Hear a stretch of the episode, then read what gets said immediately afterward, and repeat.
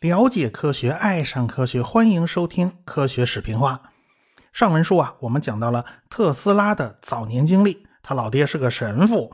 特斯拉小时候呢，曾经得过霍乱，在病床上一躺就是九个月，还好呢，他保住了性命，算是一个幸运儿。后来呢，他在上大学期间呢，染上了赌博的恶习，他连学费他都输光了。老爹拉他回家呀，他都不回去。最后啊，还是被警察给遣返的啊。这因为他那个没办暂住证啊。回家一个月以后呢，他老爹就去世了。估计有一大半啊是被他气的啊。这个特斯拉呢，在回家以后仍然很喜欢赌博，偷了家里的钱出去赌。结果老妈实在是气不过呀，就把家里所有的积蓄一股脑全扔到他身上，让他去赌个够。这一幕给了他非常大的震动。从那一刻起啊，他再也不赌博了。后来呢，他戒了烟，连连咖啡他都给戒了啊。不过特斯拉毕竟是非常聪明的一个家伙，他从小呢就特别喜欢电磁学，在大学里头啊，他接触了和电磁学相关的知识。他最大的志向就是发明一种不需要电刷和幻象装置的电动机。不过，特斯拉的身体的确是很有问题。他从小呢就极其敏感，哎，经常会那个火炉子里发出轻微的那种噼啪的声音呢，都会把他吵醒，他就不好不能好好睡觉。就在他老爹去世后的一阵子，他那时候身体非常差，他变得非常非常的敏感，哎，比如说呃一个钟啊，在隔着三个房间，哎，他在那儿走啊，这特斯拉都能听得见。你想吧，离那么老远呢。还有呢，一只苍蝇落在桌子上，在特斯拉听起来就像一阵轰鸣。好几里地以外呀，有马车驶过呢，这特斯拉坐在凳子上就能感觉到那板凳上传来一阵阵的震动。二十几里地以外的火车开过呀，他站在地面上也能感觉到火车的那个震动声音。哎呀，他有时候心跳会无缘无故的飙到二百六啊，所以本地的医生拿他毫无办法。只能笼统的说，他得了神经衰弱，或者说他精神崩溃，因为他睡不好觉嘛，所以脾气也就不好。在布达佩斯的时候呢，这个医生也是束手无策，没办法，最后还是在朋友的帮助之下，通过锻炼身体解决了问题。尽管呢，这个特斯拉经过锻炼身体以后啊，他能够好好睡觉休息了，但是他那个听觉啊仍然非常敏感啊，别人在远处小声说话，他都能听见。他这个顺风耳的本事啊，也不知道是祸呢还是福呢。这个问题一生都在困扰着他。他呢后来去了布达佩斯，在布达佩斯遇到了普斯卡斯。哎，这个普斯卡斯对电话交换机的发展呢是有很大贡献的。爱迪生公司当时在欧洲大陆开展业务，要在匈牙利开设电报局。这个普斯卡斯兄弟啊，就是爱迪生公司在匈牙利的代表。一开始啊。这个特斯拉的工作不算忙，所以他就在匈牙利布达佩斯瞎溜达。所以他也去过当时匈牙利布达佩斯非常著名的一家工厂，叫甘兹工厂。就在这个甘兹工厂里面，他第一次见到了变压器。后来呢，他的工作就忙起来了。呃，普斯卡斯兄弟呢，就带着特斯拉去了巴黎。当时欧洲远比美国要上档次啊，所谓高端大气上档次嘛。特别是巴黎这座城市。巴黎在当时显得非常富丽堂皇，而且生活极为时尚。可以说呀，巴黎是引领了全欧洲风尚的。拿破仑三世啊，就是那位法国大革命时期英雄拿破仑的侄子，他就凭借着父辈的威望啊，就赢得了总统选举。后来呢，他这个摇身一变呢，他就成了法国君主。哎，后来咱们中国那袁世凯呀。也是向他学的啊！这个总统当着当好好的啊，然后呢就想当皇帝，就学来学去呢学的不像啊。这位拿破仑三世皇帝呀，轰轰烈烈的扩建巴黎呀，前前后后他一共搞了十八年的建设，所以这个城市中心呢就变得非常的壮丽辉煌，特别是香榭丽舍大街，路边有一大排煤气灯在照明，到了夜晚呢，华灯初上之时。无数的小店啊，还有百货商场啊，鳞次栉比呀，而且还有好多大剧院的门口呢，都用电弧灯照明。电弧灯那是非常耀眼的，照亮了太太小姐的珠宝首饰和先生老爷们的晚礼服，仿佛照出了他们的财富和地位。原有的煤气灯设施正在缓慢地被新型的电弧灯所取代。所以，这种古老与现代的融合，更使得巴黎具有现代城市的气息。所以，特斯拉刚刚到巴黎，巴黎就给特斯拉留下了非常深刻的印象。他后来回忆说呢：“他说我永远忘不了这座美丽的城市给我的震撼。”几十年以后，特斯拉回忆的时候，他还是这么说的呀。普斯卡斯在巴黎呢，就介绍了一个人给特斯拉认识，此人叫巴彻勒。他多年来一直在爱迪生手下工作，算是爱迪生的左膀右臂之一啊。在筹建门罗帕克实验室之前，他就跟着爱迪生了，所以他是一个非常老的老人了。这个巴彻勒呢，就很关照这位从巴尔干半岛来的年轻人。特斯拉工作也是非常非常勤奋的，他熬夜不睡觉的本事啊，这整个公司里头谁也比不过他。而且特斯拉总是显得精神饱满。他每天早上去工厂上班的时候啊，都是要计算走路的步数的啊。我知道现在很多白领也在天天计，我是不是不是走够了一万步啊？是不是特斯拉也是想减肥呀？呃，其实特斯拉够瘦，他根本就不用减肥啊。他走路啊，这数步数他是他一个习惯，而且他走路一定是三的倍数啊。这个不管是脚步啊还是游泳，他每天早上游泳游二十七圈哎，这也是三的倍数。为什么呢？这个三呢是他的幸运数字，哎，而且他吃饭之前呢，先要计算饭菜的体积，哎，而且他不太喜欢和人握手，甚至对握手到了深恶痛绝的地步。而且呢，他不喜欢女士戴耳环，他也不喜欢拿手去碰别人头发啊，万一不小心碰着了，哎呀，那那浑身难受啊，估计他能起一身的鸡皮疙瘩呀，这个这个实在受不了。总之，特斯拉的这些个怪癖，他保持了一辈子。这个巴彻勒到巴黎来呢，主要是推广白炽灯照明系统。当时啊，欧洲也开开始搞这个城市的电力照明工程了，城市亮化工程嘛。这电力照明呢，就要比煤气灯照明优越的多。起码你一拉电闸，街上所有的灯马上就能亮起来。可是煤气灯啊，你是要一盏一盏去点亮的，这个时间就花得很长了，而且。煤气灯在当时引起的火灾呀，也是城市的一大隐患。报纸上经常有啊，煤气引起火灾和爆炸的相关新闻报道。哎，在当时，法国政府要求，凡是在法国取得专利的这些个技术，你必须在法国制造啊，这也是贸易保护主义的手段之一呀。所以没办法，你以为爱迪生的乐意呀？所以这个爱迪生公司就不得不在巴黎建立一个分公司。哎，所以呢，他就把他身边的心腹爱将巴彻勒给派到了巴黎，而且呢，他就要招聘欧洲本地的人才为这个爱迪生公司服务。所以特斯拉呢，有幸成了爱迪生公司在巴黎最早的一批雇员之一吧。他有大量从实践中学习的机会，因为在爱迪生的公司里面，他就可以接触到很多很多过去他根本接受不到的这种教育。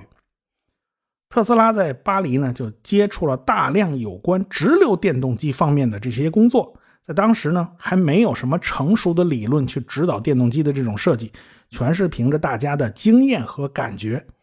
定子和转子之间到底应该怎么配合呢？这个空隙要有多大？电磁线圈应该怎么去绕制，效率才最高？绕多少圈呢？这全都是凭经验的。所以高手和修理工之间呢，那个水平天差地别。特斯拉呢，迅速就变成了一个修理方面的顶尖高手。因为呀，当时能够上大学的人太少太少了。特斯拉呢，好歹是进过大学的啊，虽然他最后是横着从大学出来的啊，所以特斯拉他有一定的数学计算能力，很多疑难杂症对他来讲不是什么问题。所以特斯拉那会儿拿工资拿到三百法郎一个月的月薪了。在巴黎的时候呢。他一有空就给同事们讲有关交流电动机的设计思想啊，这种电动机需要六根线，三组线圈，每个线圈上都通上正弦波的交流电，彼此呢是要相差一百二十度的相位。可是同事们全都一脸蒙圈的看着特斯拉，一点没有兴奋的表情。这特斯拉也觉得自己讲了这么半天眉飞色舞的，怎么他怎怎怎么这帮人都没反应呢？他觉得特别扫兴。在特斯拉的同事们看来啊，你拉六根电线才能驱动一个电动机呀，你太不合算了啊，这个电线都是很贵的。假如整个供电系统都用这种办法，你拉六根线，那肯定是要亏本的嘛。现在电力系统的主要工作是照明，而不是提供动力。一直到一八八六年，大家才明白过味儿来，还好像这个电力不仅可以照明，而且是可以提供动力的嘛。特斯拉接到一个非常重要的大任务，就是去斯特拉斯堡出差。斯特拉斯堡呢是阿尔萨斯地区的首府，莱茵河就从此地流过呀。阿尔萨斯和洛林铁矿非常丰富，也算是一个工业重镇呢。在普法战争之后就被割让给了德国啊，人家德普鲁士人还是很厉害、很厉害的。法国皇帝拿破仑三世御驾亲征，结果被人家普鲁士人包了饺子，抓了俘虏。哎，这个拿破仑三世皇帝啊，这到人家面前举白旗投降了。这个法兰西第二帝国瞬间土崩瓦解。两天以后，法兰西第三共和国成立啊，这个皇上倒台了。这战争还没结束啊，这个普鲁士人接着打。陆军总参谋长毛奇元帅指挥普鲁士大军包围巴黎呀。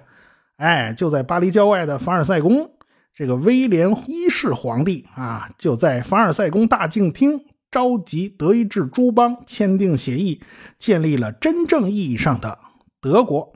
过去啊，德意志只是一个地理名词，现在才真的成为了一个如假包换的国家。哎，法国这边呢，就出现了一连串的麻烦，巴黎被围困呐。第三共和国政府啊，也叫国防政府啊，就希望找。德国人妥协啊，咱别围着了，这围困了四个多月了，这么围着也不是个事儿啊。但是德国人要求啊，这个德军要进入巴黎城搞凯旋仪式啊，我们是占领者，我们是胜利者。这一下就把巴黎的人民给惹毛了。本来呢，这城里因为围困呢，它物资短缺，所以贫富分化极其严重，各种矛盾已经非常激化了，已经如同火药桶一般了。现在这国防政府又和德国人妥协啊，这德国人还要蹬鼻子上脸，你搞什么凯旋仪式啊你？于是巴黎就爆发了著名的巴黎公社起义。从法国大革命以来啊，这个法国一路是走的跌跌撞撞啊。这个巴黎爆发街垒战呢，它也不是一次两次了。一八三零年七月革命，一八三二年巴黎起义，以及后来的一八四八年二月革命。几次革命，你只要是一闹革命，肯定是群众上街搞街垒战啊！这群众就跟军警打起来了。所以，著名的作家维克多·雨果在《悲惨世界》里边就描写了1832年巴黎共和党人起义的街垒战。革命者最后退无可退啊，就不得不藏到了下水道里边。如果不是宽大的下水道四通八达，很可能小说主人公让啊让也就不可能背着年轻的革命者马吕斯从下水道里面逃走。所以呢，雨果在这本书里面才留下了一句名言：就下水道成了这个城市、这个旧世界最后的良心啊！这就是这个良心下水道的出处啊。一八七一年这一次巴黎公社革命，最后也是遭到血腥镇压的。在此以后啊，由普法战争引起的法国一连串社会动荡，呃，这才算告一段落。阿尔萨斯和洛林这两个产铁的工业基地也就被割让给了德国，而且不仅仅是割地啊，还要赔款呐。这个法国人还要赔人家五十亿法郎的赔款。法国从此跌下了欧洲霸主的地位，被德国人反超，德国就崛起为欧洲大陆最强大的国家。阿尔萨斯和洛林说德语的人比说法语的人要多得多。在17世纪以前呢，这地方属于神圣罗马帝国的地盘，后来呢就成了哈布斯堡家族的领地。三十年战争以后，根据威斯法里亚合约割让给了法国，首府斯特拉斯堡，一直到路易十四的时代才被法国吞并。现在呀，又换手了啊，又换到德国人手里了。这个地区在法德两国之间数次易手，一战结束的时候，哎，这地方又被法国人抢回去了；二战的时候又被希特勒给抢回来；二战结束以后又划给法国，所以这地区啊也算是欧洲争霸战争的见证者。所以在当时，德皇威廉一世皇帝对新收入囊中的这块土地啊是很看重的，他要搞大规模基础设施建设呀，什么修铁路啊、修城市啊，所以斯特拉斯堡就修建了一大堆的公共建筑，其中就包括新火车站。照明系统呢，自然就不能落后喽，咱们就采用世界上最先进的系统，当然也就交给了爱迪生的公司。一八八三年初。斯特拉斯堡的市政府就举办了一个落成典礼，来展示新火车站的照明系统。这德皇威廉一世啊，此时已经都是八十六岁高龄了。这老皇上不顾年迈，亲临现场的捧场，给这个仪式就增加了很多的光辉。本来嘛，这斯特拉斯堡就是威廉一世的战利品嘛。这车站上总共安装了一千二百多个爱迪生公司的电灯泡和六十盏弧光灯。等着皇帝陛下一到，哎，这个工作人员把电闸一拉，这灯一亮，这不就圆满了吗？哎，哪知道，当时把电闸一拉，灯是一盏没亮，砰的一声，就听见一声爆炸声。结果这个威廉一世皇帝陛下一哆嗦，差差点这腿一软。这老头真真不容易，八十六岁了，这难道是有人想刺王杀驾不成啊？这周围的皇帝的侍卫啊，呼啦超一下全围上来了，这挡住了德皇的身躯。哎呀，不好啊，有人搞爆炸呀！万一有人扔炸弹，这不是闹着玩的，赶紧护护保护皇帝陛下去安全的地方啊！咱咱咱先躲吧。接下来呀，等了半天没其他动静，等这个烟雾全散了，仔细一看呢，这一面墙全都烧黑了。这负责技术的人员马上意识到，这不是扔炸弹，这不是暗杀。呃，这是电线短路造成的啊！这德皇，这叫一个扫兴啊！这爱迪生欧洲公司这丢脸丢大发了。这个，你在摩根他们家呀，在范德比尔特他们家里头，那电线短路起火呀，他也不是一回两回了啊！这个不过这都不要紧呐，你在德皇面前玩砸了，你岂不是自己作死啊？你还想不想混了？这果然。啊，这个人家德国人就是不给钱呢，全套电力系统人家就是不签字接收。这爱迪生公司啊，这这人简直跟说疯了一样，就跟火烧眉毛了。他们必须找一个懂德语、懂法语的人去斯特拉斯堡啊，这个负责技术维修工作，没别人了，这只有特斯拉呀，因为他会好几门语言呢。他老家是奥匈帝国嘛，啊，这个德语也是大语种啊，所以他德语非常流利，所以。特斯拉是临危受命，带着助手就去了斯特拉斯堡。特斯拉在斯特拉斯堡，他的工作是非常努力的，他就迅速排除了火车站电厂的技术故障。四台发电机带动一千二百个灯泡，所有电线都在一根大管子里头走线。这大管子里头也不光是爱迪生一家的供电系统啊，德国电器制造商西门子、哈尔斯克还装了五台直流发电机和六十盏弧光灯呢。那电线也在这大管子里边走，所以这个电线已经是一团乱麻了。所以特斯拉一边要修理电线，一边在周围就乱转，啊，他转转这个电线从哪儿出来的？他转来转去就发现，哎，这其中有一个房间有一台西门子的交流发电机。哎，一看有交流发电机，他就来了精神了，他就利用这台交流发电机来做实验，研究交流电动机。经过不断的调试啊。特斯拉最终成功了，试验电机的那个圆盘呢转起来了，而且这个圆盘是完全没有电刷的，也不需要把电流通到旋转的转子上，这个结构比直流电机还简单。一开始这圆盘根本就转不起来啊，这特斯拉实在没辙了，往圆盘上就塞了一把钢锉，结果不断调整这个钢锉的位置，终于这个圆盘就开始旋转了。从这儿，特斯拉得到了一个经验。交流电机的转子，它不能是铜的，只能是铁或者是钢的。哎，感应电机的原理呢还是比较复杂的，做实验呢倒是比较直观。哎，你可以在水里面漂一个铝制的圆盘，然后在上面用线呢吊着一个条形磁铁，你捻动这个吊着的线的时候呢，这个条形磁铁就会旋转起来了。但是这个条形磁铁啊，它没有接触到漂在水上的铝盘，虽然离得非常近，而这个铝盘也会跟着转起来。这就是因为旋转的磁场在铝盘内部形成了感应电流，感应电流它也会形成磁场，于是外部磁场就推动着啊，这个圆盘子就转起来了。这个设计方案最巧妙的一点就是不需要把电通到旋转的转子上，就根本就不需要触点和电刷，就大大降降低了这个故障率。所以特斯拉用交流电来制造旋转的磁场，原理和我们吊着条形磁铁这是类似的情况。虽然特斯拉在斯特拉斯堡有机会和上层人士接触啊，而且他和斯特拉斯堡市长还是蛮熟的呀，但是他也没能够说服别人给他投资。他很想说服别人给他投资，他就专门研究生产交流电动机。最后没辙，这个特斯拉呀还是乖乖的回了巴黎。德国人付钱呢非常不爽快，一直拖到1884年才付清了爱迪生公司的钱。特斯拉离开巴黎的时间呢？已经有足足一年了。等他回到巴黎的时候啊，这巴黎已经又变了样子了。巴黎的这个工业宫要举办艺术展，用弧光灯照明。虽然很多艺术家都不喜欢高科技啊，都都喜欢古典的，但是公众特别喜欢这种高科技。晚上出来溜达看展览的人一下就多了四倍，这达到了七万人。所以，电气时代在逐渐改变人们的生活方式。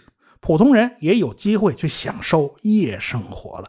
特斯拉觉得呀，自己出了这么长一个差呀，这一年多呀，应该能够拿到公司的奖金吧？啊，这个没有功劳也有苦劳吧？没有苦劳也有疲劳吧？哪知道啊，他的问题来了。三个领导嘛，这个推那个，那个推这个，一来二去啊，这特斯拉拿那红包的可能性啊，是彻底凉了。你说这个老板是不是不近人情啊？呃，倒也不是，因为一八八三年，爱迪生公司欧洲分部全年都在亏损，你你亏了个底儿掉啊，你哪好意思给人发奖金呢？对不对？后来呢，巴彻勒要回美国，在美国那边事儿非常多，他建议特斯拉去美国发展。哎呀，新大陆机会多呀，他就给爱迪生写了一封推荐信。哎，在这推荐信里边，把特斯拉夸得跟朵花似的。他说。他认识的人里边有两个伟大人物，一个就是爱迪生，一个就是这个年轻人。巴彻勒非常自豪的是，自己是介绍这两个人认识的啊，这个我是中间枢纽啊。于是呢，这个特斯拉就揣着这封信，踏上了去美国的旅程。特斯拉后来回忆，他在巴黎寒酸的家当全都卖掉了啊，这个反正再也不回来了嘛。拎着简单的行李，怀里揣着车票啊、推荐信呢，还有仅有的一些钱，就来到了火车站。